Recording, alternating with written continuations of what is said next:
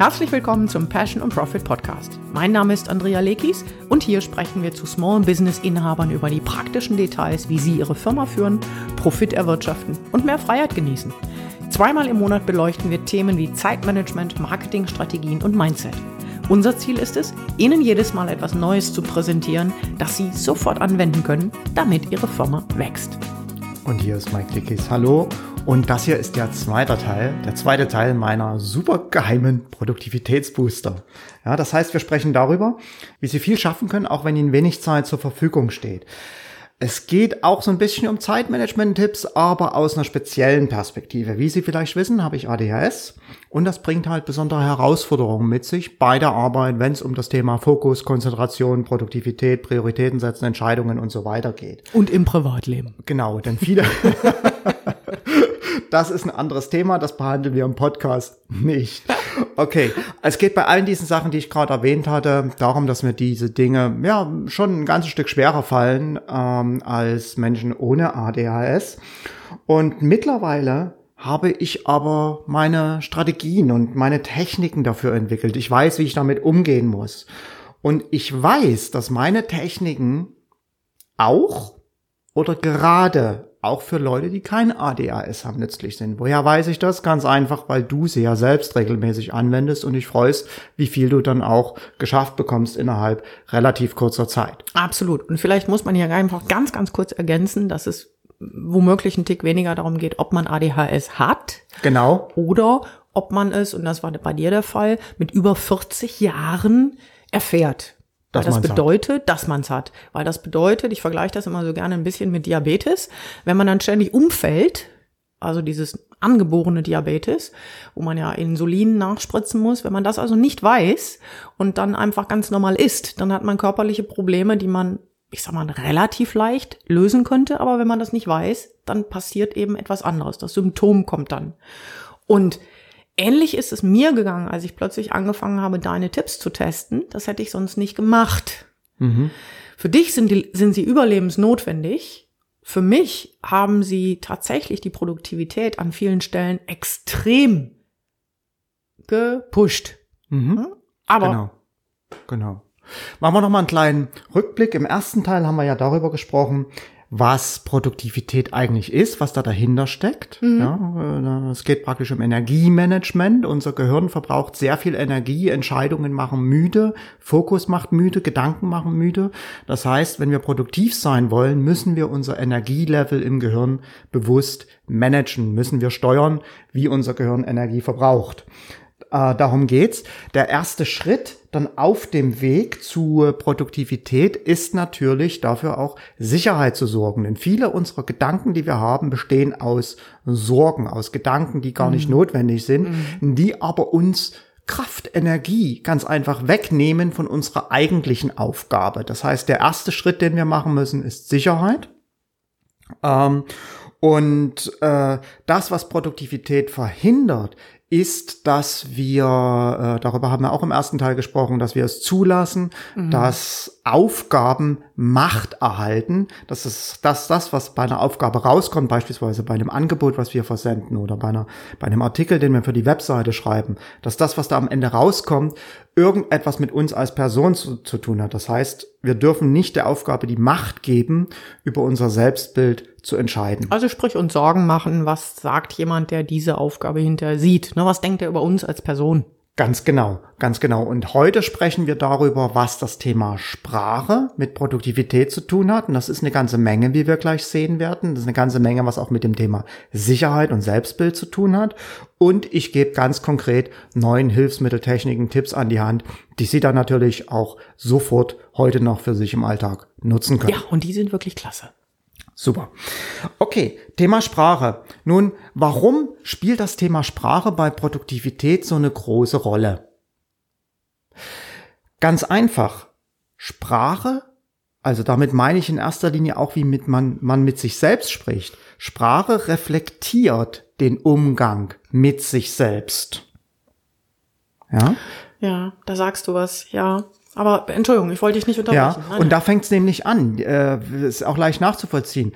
Wenn ich äh, mich ständig frage, oh, warum schaffe ich das nicht? Oh, was, was, was, was bist du doch für ein Idiot? Jetzt streng dich doch mal an und alles Mögliche. Bin doch nicht zu blöd dafür. Genau, mhm. dann reflektiert das einen Umgang, mhm. der nicht gerade der beste ist. Und äh, unser Gehirn hat ja immer auch die Aufgabe, unser Überleben zu sichern. Und wenn es da sowas, so, so, so ein Threat, ja, so ein Angriff praktisch spürt, weicht es dem natürlich aus und ist gleich noch weniger bereit, uns bei unseren Produktivitätsbemühungen zu unterstützen. Darf ich da einen, einen Einwurf machen, ganz schnell? Oh, gern. Ich merke beispielsweise, dass ich immer mal wieder von, ähm, es gibt ja so Coaches auch, Produktivitätscoaches oder die da Trainings zu anbieten oder Workshops. Und zuweilen kommt da sowas wie, äh, manche brauchen einfach nur einen Arschtritt oder wörtlich, ne? Das, das, das zitiere ich jetzt und ich merke jedes Mal, dass ich da ganz unangenehm von berührt bin, weil ich ganz einfach weiß, ich brauche nicht einen Arschtritt. Ne? Ich, und ich will auch in dieser Sprache nicht mit mir reden oder äh, also eine gewisse Brachialsprache. Du brauchst das jetzt, du musst da jetzt. Äh, ich bin doch keine, ja, ich wollte gerade sagen kein Tier, aber ein Tier sollte man auch so nicht behandeln. Weißt du, wie als als wenn ich ein Esel wäre, den man hinter sich herzerren muss und wenn ich nur genügend gezerrt werde, dann geht es schon. Ja, ich glaube, was da dahinter steckt, ist, dass man ja ein Stück weit Disziplin braucht, um voranzukommen. Absolut. Äh, doch diese Disziplin kann ich ja auch wieder auf verschiedene Art und Weisen ja. äh, erzielen. Äh, die, diese, äh, ich muss mich ja dafür entscheiden, etwas Bestimmtes zu machen. Mhm. Ja, und die Art und Weise, wie ich das tue, wie ich praktisch die Disziplin erreiche, jeden Morgen Sport zu machen oder mhm. so etwas, das liegt ja bei mir, ja, und das erreiche ich auch durch eine entsprechende Sprache und die Sprache kann aber nicht so aussehen, dass ich mich selber da runter mache oder von anderen runter machen lasse. Ja. Nee, und ich gebe vor allen Dingen die Verantwortung für die, die Sache, für mein Leben ja an jemand anderen. Ganz genau. No? Ganz genau. Also im Wesentlichen äh, gibt's da so zwei Sprachmuster, die äh, ja wir alle haben oder hatten und die uns allen bekannt vorkommen die wir auch aus unserer Kultur heraus, Schule, Elternhaus und so weiter übernehmen, unreflektiert übernehmen, mhm. die aber für die eigentliche Produktivität, also für das Thema, ich will jetzt viel schaffen, ich will vorankommen, das blanke Gift sind. Okay. Ja. Das erste Sprachmuster kennt jeder ist, ja, ich äh, muss das machen. Mhm. Ich habe das und das zu tun. Ja, ich habe das und das zu machen. Ich muss das Angebot an den Kunden schicken. Ich habe bis dann und dann den Vortrag fertigzustellen. Mhm. Ja, ich muss, ich habe das und das zu tun, ist ein schlechtes Sprachmuster. Warum? Ganz genau, denn äh, dieses Sprachmuster suggeriert ganz einfach, dass ich ja wie in so einer Art Gefängnis bin, dass die Arbeit, die ich jetzt angehe, mhm. eine Strafe ist. Ich suggeriere mit damit im Gehirn, du, das ist zwar jetzt nicht schön, aber du musst da jetzt durch. Mhm. Ja, mhm. ich sage dem Gehirn schon, diese Aufgabe, die jetzt kommt, ist eigentlich Pfui Baba, ist eigentlich etwas zum Nicht-Mögen. Ja? Verstehe. Äh, diese Sprache, ich muss das tun, ich habe das und das zu machen, richtet sich auch gegen meinen eigenen freien Willen. Mhm. Ja, und das ist eine Sprache, mit der ist kein Gewinnen möglich. Denn wenn ich sie jetzt gemacht habe, wartet ja keine Belohnung, weil ich musste das ja machen. Ich hatte das zu machen. Ja, ich habe ja einfach nur meine Pflicht getan. Und äh, diese Sprache spiegelt oder diese Sprache verursacht im Gehirn sofort Stress. Sie ist auch ein Ausdruck von Hilflosigkeit. Ich muss das machen. Ich habe keine andere äh, keine andere Wahlmöglichkeit.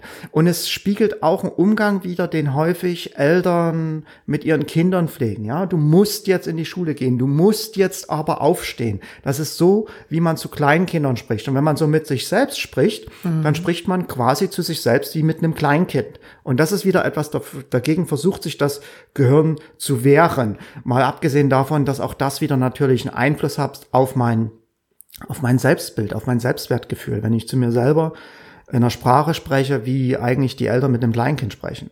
Mhm. Ja, also ich muss, ich habe ist so ein Sprachmuster, was sehr häufig anzutreffen ist und was absolut kontraproduktiv ist. Mm, es gibt noch ein zweites Sprachmuster und dann sage ich, wie man es besser machen kann. Mhm. Das zweite Sprachmuster ist äh, etwas gemeiner, weil es ist nicht so offensichtlich. Es ist etwas softer, aber dafür ist es mehr hintenrum und eigentlich dramatischer sogar noch anzusehen. Und dieses Sprachmuster ist, ich sollte. Ja. Ah, ich weiß, ich sollte ja jetzt eigentlich mal den Kunden anrufen. Ich sollte ja jetzt mich mal um meine Webseite kümmern. Ja, schon allein an dem Tonfall wird klar, das ist Opfersprache. Ich wollte gerade sagen, für mich klingt es vor allen Dingen so nach, wenn ich das höre, ist für mich schon gesetzt, dass es sowieso nicht passiert. Ja. Ne? ja. Ganz interessant ist, dass dieses Sprachmuster, ich sollte, mhm. fröhlich sein. Ja, eigentlich sollte ich ja lachen. Eigentlich können, eigentlich sollte ich ja glücklich sein. Ist ein Sprachmuster, was sehr häufig bei äh, Depression anzutreffen ist.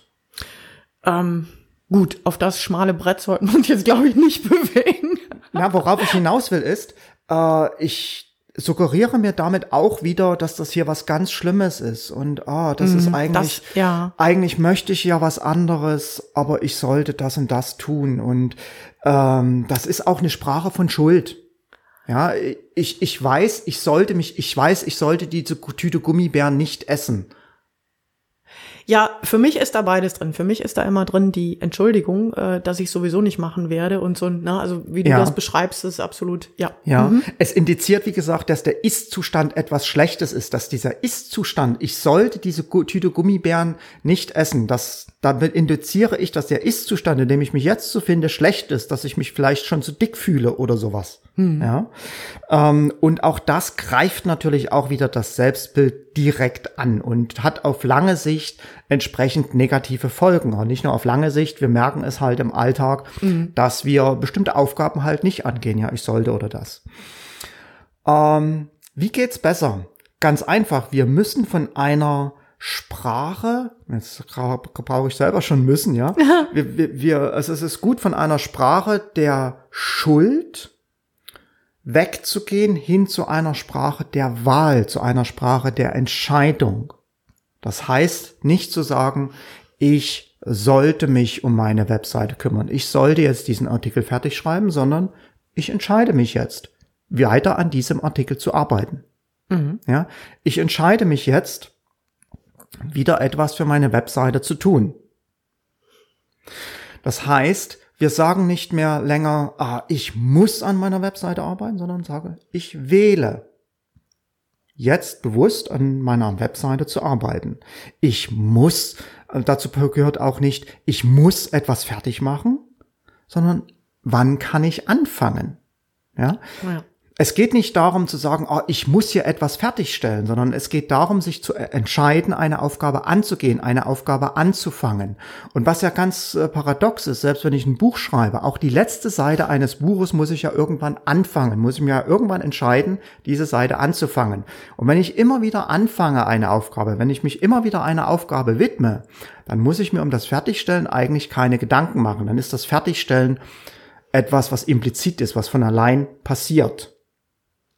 Also was mir unheimlich gut an dem gefällt, äh, was du sagst, ist dieses ähm, die freie Entscheidung. Mhm. Und wir beiden haben ja öfter schon mal uns darüber unterhalten, dass äh, naja, hm, uns auffällt, dass der ein oder andere Unternehmer eben nicht mit dieser freien Entscheidung daran geht, sondern immer wieder so ein bisschen in die Ecke geht, ich habe es aber sehr viel schlechter und mir geht's mir geht's ganz fürchterlich und wann immer ich bei unseren Kunden mal genauer hingucke, weiß ich, dass jeder irgendwo sein äh, Päckchen zu tragen hat. Das heißt, mhm. dass es schwierig ist und da trotzdem Menschen bei sind. Wir haben jetzt gerade im äh, Coaching eine Dame, die ist 60, was die auftritt, sowas habe ich in meinem Leben noch nicht erlebt.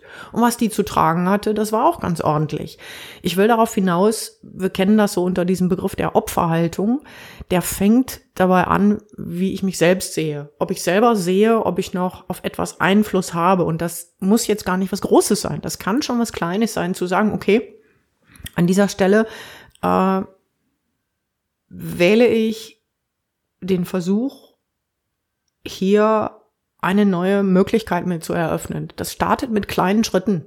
Ja. Das muss gar nicht ganz riesig sein. Ne? Wenn, ich, nicht. wenn ich anfange, damit die Gesellschaft verändern zu wollen, dann fühle ich mich natürlich ohnmächtig, weil das normalerweise im ersten Schritt nicht so gut geht. Wenn ich mir aber die Dinge anschaue, die ich verändern kann, dann gibt mir das eine Kraft zurück, die so eine Spirale nach oben ist. Ganz genau, no? ganz genau. Und diese Sprache, und das ist ja das Schöne daran, ist etwas, das ich üben kann. Ja, ich kann irgendwann damit anfangen ja. und dann Stück für Stück das üben. Schauen wir uns noch mal mehr solche Sprachmuster an. Also statt ich muss, sage ich, ich wähle. Statt ich muss etwas fertigstellen, sage ich, okay, wann kann ich damit anfangen? Wann kann ich den nächsten kleinen Schritt machen? Ja, statt zu sagen, oh, das ist so viel, dieses Angebot, frage ich mich einfach, welchen kleinen Schritt kann ich jetzt als erstes gehen mhm. zu diesem Angebot? Ja. Oder statt zu sagen, oh, ich muss das total perfekt fertigstellen, diesen Vortrag oder diese Präsentation, kann ich auch sagen, ich kann perfekt menschlich sein. Mhm. Ja. Ich kann perfekt menschlich an diese Präsentation rangehen. Und das Lustige daran ist auch wieder, wenn ich das schaffe, dort mit mir selber diesen Umgang zu pflegen und das auch nach außen kommuniziere, dass das auch was in der Kommunikation mit den Kunden macht. Denn kein Kunde erwartet von uns Perfektion. Die, die erwarten eher Ehrlichkeit, ja, einen ehrlichen Umgang auch miteinander. Die wollen wissen, ob wir echt sind. Mhm. Ja. Und vielleicht noch ein letzter Tipp zum Sprachmuster, statt zu sagen, oh, ich habe gar keine Zeit mehr, um mal wieder auszugehen. Einfach nur, ich muss mir aber auch Zeit nehmen für die schönen Sachen. Nein, so geht's nicht. Du hast gesagt, ich muss. Wollte sehen, ob du es merkst. ja? Statt nee, zu sagen, ne? ich habe keine Zeit für mal auszugehen, mal wieder ins Kino zu gehen, einfach sagen, ich nehme mir Zeit ins Kino zu gehen. Das heißt, dazu gehört auch äh, für mich mh, die positiven des, Dinge des Lebens auch bewusst einzuplanen. Mhm. Ja, als Rahmen für die, mhm. ja. für die für die, für die Arbeit, ja, um auch dem Gehirn zu suggerieren, das Leben besteht nicht nur aus Arbeit. Es gibt ein Ende. Es gibt ein Ende, genau. Okay, mm, bevor ich jetzt zu den Tipps komme, die ich geben will, mhm. einfach nochmal so die Prinzipien zusammenzutragen, würde ich ganz einfach auch nochmal die Prinzipien zusammentragen, um die es geht, mhm. denn die sind auch eine Einleitung für die Tipps. Okay. Ja. Ähm, also, wir haben im ersten Teil gelernt, Entscheidungen verbrauchen Energie. Deshalb geht es bei meinen Tipps und Techniken auch darum, die Entscheidungen, die ich treffen muss, zu minimieren. Äh, es geht darum, du hast es gerade schon perfekt genannt, kleine Schritte zu machen, aber die regelmäßig halt immer wieder anzufangen, kleine Schritte. Und es geht darum, Pausen zu schaffen, Pausen einzuräumen, Freiraum einzuräumen, Freizeit zu haben. Das sind so die drei Eckpunkte, um die es geht. Jetzt bei meinen Tipps für den Alltag für die Planung und so weiter und so fort. Würde ich sagen, fangen wir einfach mal an. Ja. Also das erste, was ich nutze, ist eine sogenannte 5x5 Matrix. Mhm. Ja, eine, ähm, das ist eine einfache Tabelle mhm. aus fünf Zeilen, fünf Spalten oder sechs Zeilen, sechs Spalten in dem Fall. In die äh, oberste Zeile oder in die, in die ganz linke Spalte schreibe ich untereinander die Projekte, die fünf wichtigsten Projekte, an denen ich gerade tätig bin. Und neben diesen fünf Projekten in die Spalten jeweils schreibe ich dann die fünf wichtigsten Aufgaben rein. Mhm. Ja. Und wofür ist das gut? Ganz einfach. Wenn ich jetzt äh, gerade nicht weiß, was ich tun soll oder woran ich arbeiten soll, dann suche ich mir von dieser 5x5 Matrix einfach eine Aufgabe raus, nach der mir gerade ist, ja, wo, wonach mir gerade der Sinn steht, und ich weiß, dass ich hundertprozentig an der richtigen Aufgabe arbeiten werde, weil das eine wichtige Aufgabe für ein wichtiges Projekt ist. Das heißt, wenn ich das fertiggestellt habe, bringt mich das einen entscheidenden Schritt voran. Mhm. Ja. Es hilft mir praktisch auch, äh, Entscheidungen zu minimieren und auch so ein bisschen nach meiner Stimmung zu arbeiten. Das geht natürlich auch wenn ich das kurz einfügen darf, indem man zum Beispiel hier so eine, so, du siehst da meine, meine Kladder auf dem Tisch liegen, da habe ich meine fünf Projekte drin, wo zu einzelnen Projekten Unterlagen sind, wo ich dann, wenn ich daran anfange zu arbeiten, mir einfach den entsprechenden Reiter vornehme, das rausnehme und dann daran arbeite. Das Entscheidende ist daran, dass wir oft genug einen gewissen Leerlauf haben oder auch schon ein kleines bisschen müde sind oder viel los war und in den Zeiten, in denen die Konzentration etwas nachlässt, fällt es schwerer, sich zu entscheiden, woran arbeitet man denn jetzt. Und normalerweise hat man roundabout, ob es nur fünf Projekte sind oder fünf unterschiedliche Aufgaben. Für kleinere Aufgaben eignet sich, finde ich, das 5 by 5 auf einem Papier. Für Projekte, weil bei mir sind es meistens fünf unterschiedliche Projekte, also sei es ein Kurs, den wir vorbereiten, oder ähm, jetzt ein Workshop fürs Powerhouse, ähm, den wir vorbereiten das sind dann schon größere Projekte, wo mehr Informationen auch nötig sind für mich. Für die einzelnen Aufgaben. Für die einzelnen Aufgaben. Und ähm, das entlastet insofern, als dass ich dann nicht anfangen muss, eben was du die ganze Zeit immer wieder zurecht gesagt hast, eine Entscheidung darüber zu treffen, was tue ich jetzt? Mhm. Das fällt komplett weg. Und wenn ihr, wenn sie darüber nachdenken, wie oft man sich einfach fragt, oh, was wollte ich jetzt noch tun oder was hat jetzt Priorität oder was kommt jetzt, das fällt alles weg. Genau, und da sind wir wieder beim ersten Teil. Genau. Wenn ich mich das am fortgeschrittenen Tag, vielleicht nach dem Mittag frage, ja. oh, was ist jetzt wichtig? Ja. Das ist eine der schwierigsten Aufgaben überhaupt Exakt. fürs Gehirn, diese ja. Priorität zu finden. Kann es passieren, dass ich mir, oder passiert es mit sehr hoher Wahrscheinlichkeit, dass ich mir das Falsche auswähle oder aus lauter Nicht-Entscheiden den Nachmittag vertrödel? Ja, äh, wenn bei uns so zwischen, zwischen mehreren Projekten äh, passiert mir das durchaus mal, ne, wo ich dann merke, oh, äh, es ist was dazwischen gekommen, äh, ich habe keine meine Projekte sind noch nicht frisch gesteuert, sind nicht in der Phase, wo ich sie schon aufgesetzt habe. Äh, dann geht das verloren und ich sehe, ha, ich habe einen Nachmittag mit Social Media verbracht. Mhm. Das ist natürlich durchaus auch produktiv, weil man netzwerkt, weil man, ne, das ist kein Problem. Aber macht man das zu oft, verliert man eben sein Business aus den Augen. Mhm, ganz genau. Der zweite wichtige Tipp ist, verplanen Sie maximal fünf Stunden Ihres Arbeitstages mhm. für Arbeit. Das ist mhm. ganz, ganz wichtig. Es passieren immer wieder Sachen, dass eine Anfrage von dem Kunden ist, dass eine Aufgabe länger dauert oder wie auch immer. Und wenn ich so rangehe, dass ich wirklich acht Stunden oder was verplane, geht es schief. Maximal fünf Stunden am Tag verplanen für Aufgaben.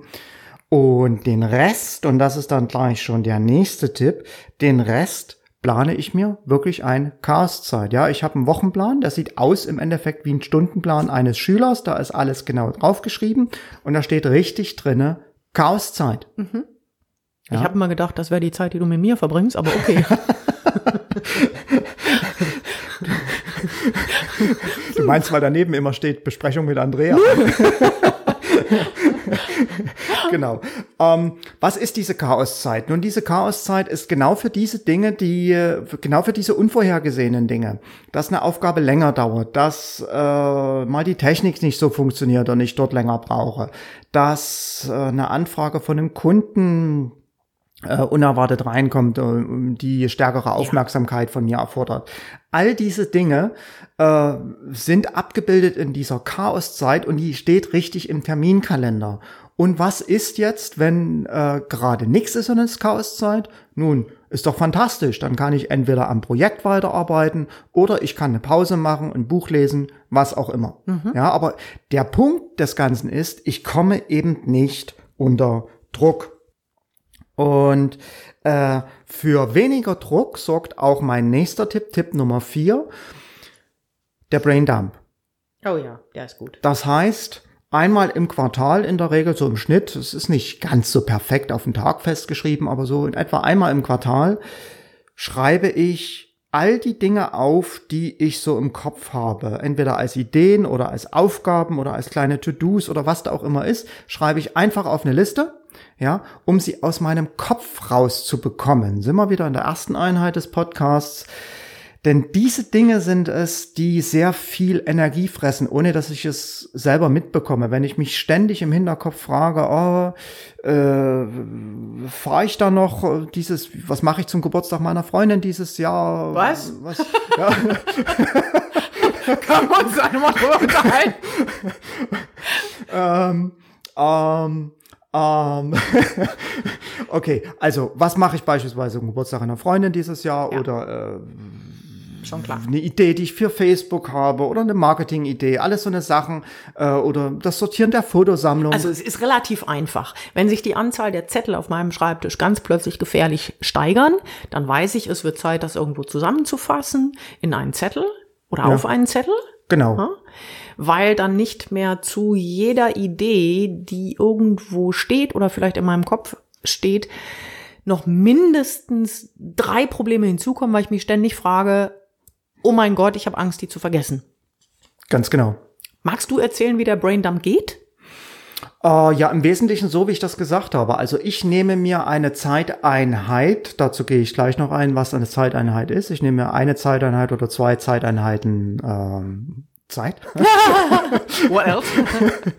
und äh, setze mir dann auch noch Kopfhörer auf. Das ist, sage ich auch noch gleich was dazu. Aha. Und dann schreibe ich einfach die Dinge rauf, die mir so einfallen. Ja, Belege raussuchen, Steuererklärung, halt die Sachen, die wir gerade so gesagt Geschenke hatten. Geschenke besorgen. Geschenke besorgen, was weiß ich. Ja, was Blumen mir so besorgen. einfällt an an To-Dos, das schreibe ich auf diese Zettel und ähm, es geht gar nicht so darum, so sehr darum, dann mit diesem Zettel gleich sofort irgendetwas zu machen, sondern es geht im ersten Schritt erstmal nur darum, das Gehirn zu entleeren, zu dampen. Ja? Mhm. Äh, Dump heißt ja entleeren dass es mir nicht mehr am Kopf rumschwirrt ja. und mir keine Energie mehr wegsaugt. Also die gute Nachricht ist, es kann passieren, dass bei diesem Braindump, ich habe da zuweilen, ich mache das, stell die Uhr immer auf eine Stunde bei mir, dann schreibe ich runter, was das Zeug hält und zwar bis die Stunde voll ist, Minimum. Das ist bei mir beim ersten Mal vorgekommen, dass ich, ich glaube, 130 einzelne Posten da drauf hatte da war ich erstmal platt, bis ich dann gemerkt habe, so drei, vier Wochen später, dass etwa 120 dieser einzelnen Posten entweder nicht so wichtig waren oder schon erledigt waren. Ne? Das ist der Riesenvorteil daran. Genau. Ganz genau. Man, man gewinnt dadurch auch eine Übersicht quasi mhm. nochmal. Das ist, ja. das ist für mich auch so ein positiver äh, Aspekt dabei. Und jetzt hatte ich ja gerade gesagt, äh, ich mache da, ich nehme dafür ein oder zwei Zeiteinheiten. Das ist der nächste Tipp eigentlich von mir. Ich versuche konsequent in Zeitarbeiten zu arbeiten und äh, wir sagen dazu intern bei uns, das sind so Focus-Sessions. Mhm. Ja, Andrea hat gerade schon gesagt, sie macht das so für eine Stunde. Wir haben rausgefunden, bei ihr die optimale Länge einer Focus-Session sind so 50 bis 60 Minuten. Bei mir sind es ziemlich genau 25 Minuten, was auch, werden Sie vielleicht schon mal gehört haben, der Zeit entspricht, wie sie von dem, von der Pomodoro-Technik empfohlen wird. Und so versuche ich auch zu arbeiten. In den 25 Minuten Bursts, da stelle ich mir richtig auch einen kleinen Wecker auf dem Laptop oder auf dem Schreibtisch, arbeite 25 Minuten konsequent an einer Sache, dann klingelt der Wecker, dann mache ich fünf Minuten Pause, dann arbeite ich die nächsten 25 Minuten, und äh, nach drei oder vier Einheiten mache ich dann eine längere Pause von mindestens 20 Minuten. Ja.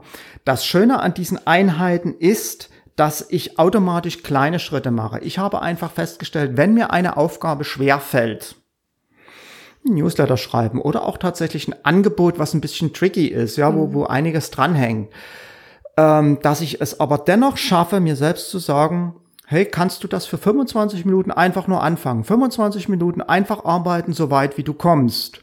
Und ich bekomme eigentlich immer die Rückmeldung von meinem Gehirn, ja, ist ja eigentlich gar kein Problem. Und ich nehme mir damit selbst den Druck, dass ich irgendetwas jetzt mich ransetzen muss und sofort fertigstellen muss, sondern ich fange einfach an. Und weil der Druck weg ist, kann ich mich ganz anders auf die Aufgabe fokussieren in diesen 25 Minuten, was häufig dazu führt, dass ich in diesen 25 Minuten weiterkomme, als ich das eigentlich vorher denke, was mhm. ich auch ganz interessant finde. Ich habe jetzt Angst, dass ich dir für einen Schritt vorgreife. Mach ruhig. Ähm, weil für mich sind sogar für Aufgaben, bei denen ich innerlich, aus welchen Gründen auch immer, boah, so ein bisschen denke, oh, oh, groß, größer, noch größer, viel zu groß, fange ich zuweilen an mit fünf Minuten. Ja? Und das heißt, du machst wirklich ich Baby Steps. Sag wirklich, ich sag wirklich für mich, pass auf, mach fünf Minuten. Mhm. Ich hatte mal, und dem liegt etwas zugrunde, das ist tatsächlich so, vor vielen, vielen Jahren hatte ich, du weißt ja, ich mache ganz gerne mal Sport, aber auch ich kann mich nicht immer dazu perfekt motivieren. Ich mache auch am liebsten jeden Tag Sport. Ähm, und ich hatte damals ein Buch, das hieß, acht Minuten sind genug. Mhm. Ich weiß nicht, ob es das noch gibt. Und die hatte da drin wirklich Übungen, wo man dann irgendwie auf acht Minuten kam. Und es war wirklich immer so, wenn ich mal morgens einen Hänger hatte und dachte, oh nee, dann habe ich gedacht, komm, mach die acht Minuten. Und ich habe eigentlich immer mehr gemacht. Meistens wirklich durchaus mal fünf, sechs, sieben Einheiten. Und was ich aber aus dieser Zeit behalten habe, ist die Tatsache, dass wenn ich Einheiten proportional zur Angst zusammenschrumpfe, die Wahrscheinlichkeit, dass ich das dann mache und auch mehr mache, exponentiell steigt. Ja. So, jetzt sage ich das nochmal auf Deutsch, Entschuldigung. Immer dann, wenn ich ganz viel Muffe habe, warum auch immer, vielleicht weil mir was wichtig ist, weil ich was besonders gut machen will. Und wenn ich da so ganz viel merke, dann nehme ich mir ganz kleine Einheiten und die können sogar runtergehen bis auf fünf Minuten, dass ich sage, Andrea, mach fünf Minuten. Es funktioniert bei mir ziemlich gut. Ja. Ähm, ich habe in dem Zusammenhang noch was ganz Spannendes, mhm. äh, weil du sagst, oh, wenn etwas so groß ist, das ist etwas, was ich mache, was ich zumindest versuche zu machen, äh, die Sachen runterzubrechen. Mhm, ja. Denn äh, viele Dinge, die wir als Aufgaben betrachten, oh, ja. Ne, ich habe jetzt oft gesagt, Vortrag schreiben oder, oder Artikel schreiben oder eine Webseite arbeiten, Angebot schreiben, was weiß ich nicht alles, ein Kundengespräch ausarbeiten, ähm, das sind eigentlich keine Aufgaben, ja. sondern das sind in sich schon kleine Projekte, die aus vielen Mini-Aufgaben bestehen. Mhm. Ja, und äh, wenn ich diese Mini-Projekte in, in ihre Mini-Aufgaben zerlege, äh, reduziere ich auch schon oftmals den Anfangswiderstand, weil ich dann nämlich dem Gehirn genau vorgebe, was jetzt zu tun ist. Das hat einen greifbaren Schritt vor sich. Ja, du reduzierst die Unsicherheit. Punkt Nummer ja, eins. Du reduzierst ganz genau. Du hast eine Richtung, einen roten Faden, reduziert wieder die Unsicherheit. Eigentlich sind wir die ganze Zeit dabei, ähm, dem Gehirn Sicherheit zu geben und zu sagen, it's not that bad. Ja. Ne, ist noch nicht so ein Problem. Ja. Und wenn ich die Sache mir als Checkliste hinterlege, zum Beispiel bei einem Angebot, was ist da alles zu machen, welche oh, Schritte ja. habe ich zu beachten, dann habe ich damit auch automatisch ein System für meine Firma geschaffen, mhm. was ich optimieren kann mit der Zeit, ja, wo ich sehen kann, vielleicht welche Schritte sind überflüssig und weglassen kann. Also das ist ein interessanter Nebeneffekt. Absolut. Ja. ja. Ähm, also Baby Steps, Aufgaben runterbrechen in ihre Schritte. Äh, ganz wichtig sind für mich generell auch bei ADHD und wahrscheinlich auch für alle anderen, die kein ADHD haben, sind Routinen. Das heißt, dass etwas immer wieder gleich abläuft, dass ich nicht immer wieder überlege, was mache ich jetzt heute, was mache ich nächsten Mittwoch oder so, sondern dass das schon vorgegeben ist. Ich habe vorhin gesagt, ich habe einen Wochenplan, der sieht aus wie äh, ja ein Stundenplan in der Schule. Mhm. Ähm, und das hilft mir ganz einfach auch während des Tages einfach nur drauf zu schauen, okay, jetzt ist das dran und dem widme ich jetzt. Ich habe immer wieder die gleichen Routinen. Das sieht auf Wochenebene beispielsweise so aus, dass ich mich Mittwoch und Freitag jeweils um die Buchhaltung kümmere. Das sieht aber im Kleinen auch so aus, dass ich eine bestimmte Morgenroutine habe, die aus so und so vielen Schritten besteht, die auch aufgeschrieben sind. Und diese Routinen sind es, die auch ungeheuer Entlastung geben. Ich meine, denken wir an Facebook Mark Zuckerberg. Er hat nicht umsonst immer wieder die gleichen T-Shirts an, weil er da morgens nicht überlegen muss, was zieht er jetzt an. Er spart sich so Gehirnenergie für wichtigere Entscheidungen. Mhm. Ja, und das Gleiche sehen wir übrigens bei ganz vielen CEOs, die jeden Morgen das gleiche essen oder jeden Mittag das gleiche essen und, und so weiter. Mhm. Ja, also die haben eingefahrene Routinen, weil die Routinen bringen einen Produktivitätsschub mit sich. Ich kann, sie gehen ins Unbewusste über, ich spare Energie und muss mich nicht jedes Mal neu entscheiden. Und selbst wenn ich Angst habe und sage, weil das betrachte ich tatsächlich als einen potenziellen nicht so guten Nebeneffekt von Routinen, nämlich dass die Kreativität womöglich auf der Strecke bleibt. Das heißt, dass ich ab und zu mal hingehen muss, eine Routine zu unterbrechen. Aber das machst du ja, indem du sagst, hey, ich lege hier Pausen ein. In dieser Pause kann ich dann etwas anderes tun. Also es geht bei uns so weit, dass wir heute Morgen festgestellt haben, wir hatten einen, äh, ich nenne das immer, wenn wir, wenn etwas nicht so rund läuft, wie wir das denken, gucke ich, habe ich einfach nur, ja, einen Pups im Kopf, ne? bin gerade schlecht drauf oder was, oder habe ich ein systemisches Problem. Das heißt, dass das System hier einen Haken hat. Und wir sind heute Morgen wirklich drauf gekommen, dass wir festgestellt haben, es ist gut, wenn wir eine Checkliste haben für eine Besprechung. Mhm. Da gehören bestimmte Punkte rein, die uns beiden das Leben leichter machen. Nicht nur miteinander, sondern eben auch mit ADHS. Ich gehe da jetzt nicht weiter drauf ein. Aber ich weiß, dass wenn das enthalten ist, und da ist zum Beispiel auch ganz klar drin, dass wir kurz, selbst wenn wir nur zu, zu zweit sind ne, und kein externer Mitarbeiter mit bespricht, dass wir kurz einen Tagesordnungspunkt festhalten. Dass wir ganz kurz festhalten, wie viel Zeit. Warum? Sicherheit. Mhm. Punkt Nummer eins. Punkt Nummer zwei, was ich meinem Gehirn vorgebe an Zeit, also der Rahmen, wird dann in der Regel eingehalten. Du kennst bestimmt diesen Spruch ne, äh, mit den Besprechungen.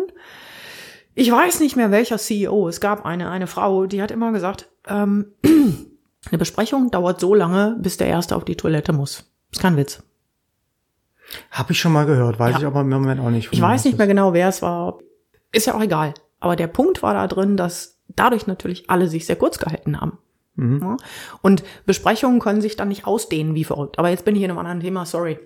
Kein Problem. Äh, was auch ein wichtiger Aspekt ist für mich, dass die ähm, Zeitplanung selbst auch eingeplant wird. Ha! Das wird häufig vergessen, ja. Mhm. Man denkt immer so, ja, dann plane ich das, aber diese Planung braucht auch Zeit und die braucht wir wissen ja, äh, Planung hat viel mit Entscheidungen zu tun, mhm. die braucht entsprechend viel Zeit, oh, ja, ja, weil die auch entsprechend viel Energie braucht. Das Planung, Entscheidung fällen ist nochmal das Schwierigste, das Schwerste für unser Gehirn überhaupt. Ähm, und wie sieht das aus? Ganz einfach. Äh, ich plane mir Sonntagabend meine halbe Stunde ein für eine Wochenplanung. Mhm. Jeden Tag 10 bis 15 Minuten für die Tagesplanung. Mhm.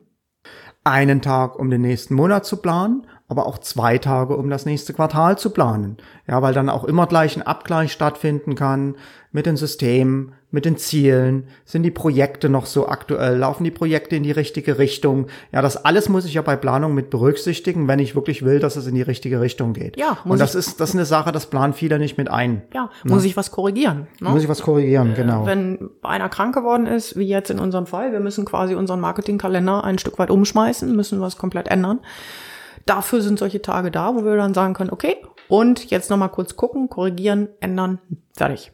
Ja, genau. Und der letzte Tipp sind sogenannte Visual Cues, das heißt visuelle Hinweise.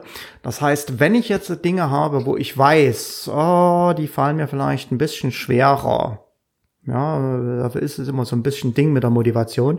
Kann ich mir aber schon einen Weg dahin bauen, dass es mir leichter geht, die anzugehen. Ja, ein ganz einfaches Beispiel, wenn ich morgens laufen gehe und ich weiß, es ist nicht so leicht für mich, mhm kann ich mir aber schon die äh, Laufschuhe und die Laufhosen mhm. Äh, gleich ans Bett stellen, ans Bett legen, so dass ich morgens beim Aufstehen gar nicht erst was anderes anziehe, sondern sofort die Laufklamotten anziehe. Und dann ist es natürlich nur noch ein kleiner Schritt, das nächste zu machen. Und das ist das gleiche wie äh, bei Podcasts, dass wir äh, entsprechend das Equipment schon äh, fertig haben, schon aufgebaut haben, damit der Schritt, den Podcast aufzunehmen, nur noch relativ klein ist. Ja. Liegt deshalb an deinem Schreibtisch eine Hantel? Nein, das ist ein Türstopper. ich wollte gerade fragen, warum benutzt du sie nicht? Okay, das ist ein Thema, das klären wir jetzt privat gleich noch miteinander, denn damit sind wir auch schon am Ende unseres Podcasts angelangt. Ja. Okay, magst du kurz zusammenfassen oder soll ich das machen? Ähm, Fass du bitte zusammen. das habe ich mir gedacht. Da also, teste ich gleich, ob du zugehört hast. Ja, klar. Also, wir sind in diesem heutigen Podcast oder in diesem zweiten Teil unseres Podcasts zum Thema Produktivität und die supergeheimen Tipps aus der Welt von ADHS eingestiegen mit der Frage, wie sprechen wir denn miteinander? Beziehungsweise wie sprechen wir mit uns selbst? Ne? Es geht durchaus auf beide Ebenen. Und es gibt ein paar Sprachmuster, die einfach dazu führen, dass wir selber, ich nenne es mal vorsichtig, uns eigentlich ständig runtermachen und das Ergebnis nicht gerade ist, dass wir voller Tatkraft sagen, yippie je, jetzt starte ich durch. Um es mal vorsichtig zu formulieren. Das heißt, es gibt ein paar Sprachmuster, die ganz einfach dazu führen, dass es uns leichter fällt zu sagen, hey, das mache ich jetzt mal. Und die beiden wichtigsten Sprachmuster, ich zäume das Pferd jetzt mal hintenrum auf, die wir einfach weglassen sollten, sind die beiden ähm, Hinweise äh, oder sind die beiden Worte, ich muss das machen und ich sollte das machen. Ne? Mhm. Einfach weglassen, ersetzen durch, hey, ich guck mal, ob ich das jetzt einfach tue, ich entscheide mich dafür und so weiter. Einfach mal anzufangen. Genau. genau. Dann ähm, ist der Mike darauf eingegangen, dass es drei Grundprinzipien gibt, mit denen wir uns das Leben, was das Thema Produktivität gibt, leichter machen können. Prinzip Nummer eins lautet, Entscheidungen zu minimieren. Das zog sich so ein bisschen wie ein roter Faden durch diesen Podcast, dass das schwerste oder am meisten energieverbrauchendste Thema für unser Gehirn ist, dass es Entscheidungen treffen muss. Weil es eigentlich immer gleich drei Entscheidungen äh, sind, nämlich was mache ich? Mache ich es ja oder mache ich es nein? Hm? Also was und dann die Entscheidung ja oder nein. Das ist eine Dreierteilung. Das zweite Prinzip, was uns dabei hilft, ist das Prinzip der kleinen Schritte. Das heißt, nicht gleich ein ganzes Projekt oder drei Stunden Sport oder den Marathon. Also das kann ich, dieses Prinzip kann ich wirklich anwenden auf so vieles. Mhm. Kleine Schritte sind eines der wichtigsten Prinzipien, um anzufangen, die Produktivität zu steigern. Dritte Prinzip ist das Thema Pausen, Freiraum, Freizeit. Das hat damit zu tun, dass unser Gehirn schlicht ein Muskel ist, der Pausen braucht. Na, das Ding da oben muss man sagen, ey, jetzt ist Ruhe, jetzt kann ich mich ausruhen, entspannen. Die allermeisten tollen kreativen Ideen haben wir an sich, wenn wir entspannen.